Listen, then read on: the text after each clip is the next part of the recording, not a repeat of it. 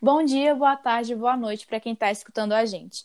Aqui quem fala é a Ashley, do Cyber Hora. Hoje a gente está aqui com um dos temas mais pedidos por você. Uma discussão sobre o livro Cybercultura de Pierre Levy. E é claro que eu não poderia fazer isso sozinho. Eu queria que meus convidados se apresentassem. Boa noite a todos. Primeiramente, Ashley, muito obrigado pelo convite. É um prazer estar aqui no Cyber, no Cyber Hora com vocês. É, eu sou a professora Nicole, sou formada em Sociologia pela UFMG. Boa noite, meu nome é Isadora Cordeiro e assim como a Nicole, é um prazer estar aqui nesse seu podcast. Eu sou professora de Filosofia UENG. Boa noite, eu sou Stephanie Gomes, professora de Sociologia, formada pela UENG. Boa noite, me chamo Leonardo Souza e sou professor de Filosofia formado pela PUC. E para mim é um grande prazer estar nessa resenha com grandes professores ao meu lado. Ótimo. É um prazer para mim estar aqui com vocês. E eu tenho certeza que para os nossos ouvintes também. Então, para a gente começar, para a gente introduzir, introduzir nossos ouvintes. O que é cybercultura? Bom, para o Levi, uma breve definição de cybercultura seria o conjunto de técnicas, tanto materiais quanto intelectuais, práticas, atitudes, modos de pensamento, valores, conhecimentos que se desenvolvem com o crescimento do cyberespaço. Então, a cybercultura seria tudo aquilo que está inserido no cyberespaço. Então, para a gente começar, para a gente introduzir, introduzir nossos ouvintes, o que é cybercultura? Bom, para o Levi, uma breve definição de cybercultura seria o conjunto de técnicas, tanto materiais quanto intelectuais, práticas, atitudes, modos de pensamento, valores, conhecimentos que se desenvolvem com o crescimento do cyberespaço.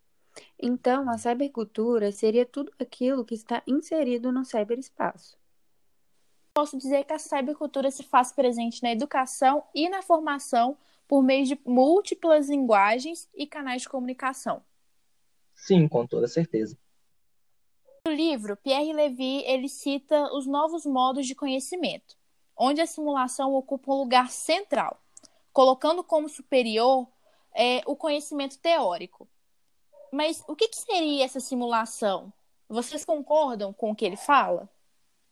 Bom, na verdade, Ashley, ele coloca assim o conhecimento teórico como inferior à simulação. A simulação, no caso, seria uma produção de conhecimento que seria feita pelos computadores. Ele coloca é, essa simulação por computador como algo superior à nossa imaginação, dizendo que a nossa imaginação seria uma, teria uma memória a curto prazo. E colocando o papel, no caso a folha, como auxiliar da nossa mente, como se aquilo ali fosse um auxiliar mesmo para a gente conseguir guardar algumas memórias a um prazo mais longo. Então, ele faz do papel um auxiliar desprezível, vamos dizer assim. É, apesar de, da gente saber os benefícios que o computador traz, os sistemas de simulação e todas essas tecnologias, a gente não pode comparar é, essas coisas aos nossos conhecimentos, porque são duas coisas completamente distintas. As informações e a comunicação é, produzidas por cada um deles são completamente diferentes. As capacidades de imaginação e de memória de um computador e de um humano não devem ser comparadas de forma alguma. Certo. Levi expõe o fato de que a inteligência artificial seria substituída pela inteligência coletiva. Ele até relaciona isso com o cyberespaço. Mas como esses três conceitos se relacionam? Professora Nicole, para você, ele acertou quando realizou esse comparativo? Bom, é, nesse caso, ele diz que a, a inteligência artificial, que seria a inteligência artificial, seria a intenção de tornar uma máquina tão inteligente quanto um, um ser humano, um homem, ou talvez até mais inteligente do que ele. que ela será substituída pela inteligência coletiva. O que é essa inteligência coletiva, que é um conceito muito importante no Levi? É, seria a troca de conhecimentos, a disponibilização do saber, das experiências, das memórias, o compartilhamento de informações em tempo real, principalmente, e através disso ele coloca o cyberespaço e tudo aquilo que ele envolve como um potencializador dessa inteligência na humanidade. Ele fala, inclusive, que qualquer política de educação deve levar isso em consideração, o caso do ambiente virtual. Ele estava correto em certo ponto, porque atualmente ele, o cyberespaço realmente é um facilitador para a troca de informações, visto que algumas pessoas preferem se relacionar por ele do que pessoalmente, às vezes até pelo fato da timidez. Tá. E isso é muito interessante. E ele também cita grandes mudanças que aconteceram no decorrer das décadas. Com relação ao conhecimento e à profissão das pessoas, quais que são essas mudanças? Levi mostra que a produção de conhecimento, que antes era restrita a uma elite, agora se encontra disseminada à massa de pessoas. Assim, a gente observa que antigamente o domínio adquirido por alguém quando jovem sobre uma profissão era utilizado em toda a sua carreira, quase que inalterada, diferente do que acontece hoje, onde muito do que foi aprendido no início da nossa jornada no mercado de trabalho se torna obsoleto antes mesmo do seu término. Ou seja, o conhecimento vai se renovando a cada dia. Tá. Então, no futuro, a competência que antes identificava o empregado pela função que ele cumpria será muito mais de, de gerenciamento de processos. Correto, é exatamente isso. Então, o uso crescente das tecnologias e das redes de comunicação interativa acompanha e amplifica a aprofundação, é, a profunda mutação na relação do saber? Sim. As novas possibilidades de criação coletiva distribuídas, de aprendizagem cooperativa e colaboração em rede oferecidas pelo cyberespaço colocam novamente em questão o funcionamento das instituições e os modos habituais de divisão do trabalho, tanto nas empresas como nas escolas. Uhum, ok. Então, voltando um pouco, o que Levi tenta passar para a gente quando ele fala que a direção mais promissora é a da aprendizagem cooperativa? A gente pode relacionar isso é, com a mudança qualitativa nos processos de aprendizagem? Se você pensar que os professores, ao mesmo tempo em que os estudantes estão em constantes atualizações, tanto seus saberes como suas competências do professor deverá se reorganizar, né, de acordo com troca, a troca de difusores de conhecimento, para incentivar a aprendizagem, no acompanhamento e na gestão de troca de saberes. Tá. Mas qual que é o papel é, do poder público qual que é o papel que ele deveria ter em relação à, à generalização do saber? O poder público deveria garantir uma formação de qualidade, ou seja, proporcionar um acesso aberto a todos e gratuito a centros de orientação, de documentação e de alta formação. Há pontos de entrada no cyberespaço, óbvio que sem negligenciar a indispensável mediação humana do acesso ao reconhecimento e ter uma economia do conhecimento na qual cada, cada indivíduo, cada grupo, cada organização seriam considerados como recursos de aprendizagem potenciais ao serviço de percursos de formação contínuos e personalizados. Ferramentas do cyberespaço permitem pensar em vários de teste auto automatizados e em redes de, de transações. É, assim, as universidades do futuro, que Pierre cita, elas, contribui, elas contribuirão no futuro para uma animação e uma nova economia de conhecimento. Mas qual o nome que, que Levi dá para essa nova economia do conhecimento? Então, o Levi ele dá o nome de árvore do conhecimento para essas novas economias. Tá. Então, quando Pierre cita as árvores de conhecimento, eu posso falar que essas árvores são os saberes básicos, que são colocados como no tronco, e os saberes especializados, que são como as folhas. Aí, no lugar dos galhos, serão reunidos todas as competências associadas na, todas as competências associadas nas competências dos indivíduos. Eu posso afirmar isso? Sim, com certeza. Mas o fato é que essa organização, que é representada pela árvore, ela não é aquilo ali para sempre. Ela não é fixa. É, não é fixa para sempre mesmo. Ela reflete a experiência de um grupo humano, de, uma, de um coletivo humano. E por isso, como esse coletivo humano, nós estamos sempre evoluindo, é, a árvore evolui junto com essa experiência nossa, entendeu? Entendi. Então, já que o espaço dos sinais de competência proposto por Levi pode ser generalizado por essa extensão de conexão, eu também posso afirmar que da mesma forma que é, da mesma forma como a cybercultura ela é nascente, as árvores propõem uma abordagem utilizável em todos os lugares mas sem totalização. Já que é natu... pensando por esse lado, já, a... já que a natureza é...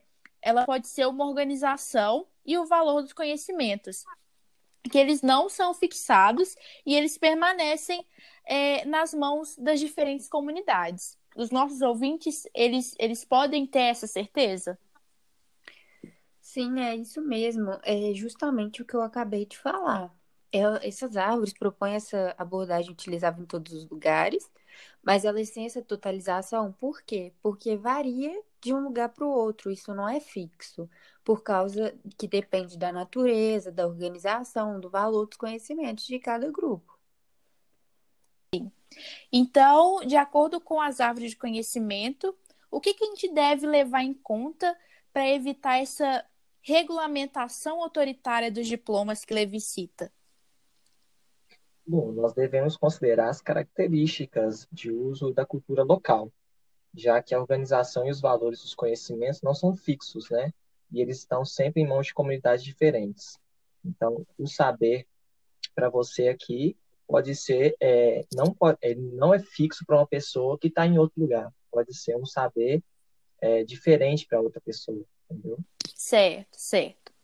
Aí, no olhar de Pierre, qual que é a relação entre tecnologia, educação e sociedade, para isso ficar bem esclarecido para os nossos ouvintes. Então, é, para Pierre Levy, a sociedade ela vive uma etapa de mudança histórica na comunicação. Isso engloba não apenas, não apenas a reprodução e a transmissão dos símbolos, mas também a sua transferência automática por meio da internet. E Levi deixa bem claro isso para todos nós, que a troca de informação e linguagem nessa nova civilização nós vivemos hoje está baseado em, em três aspectos que são muito importantes para nós. O primeiro aspecto é a interconexão entre todos esses sistemas. A segunda, é, o segundo aspecto importante é a existência de documentos na internet. E o terceiro é, é, aspecto importante é a possibilidade da transferência né, e adaptação de tudo que está na rede e a qualquer momento. Tá bom.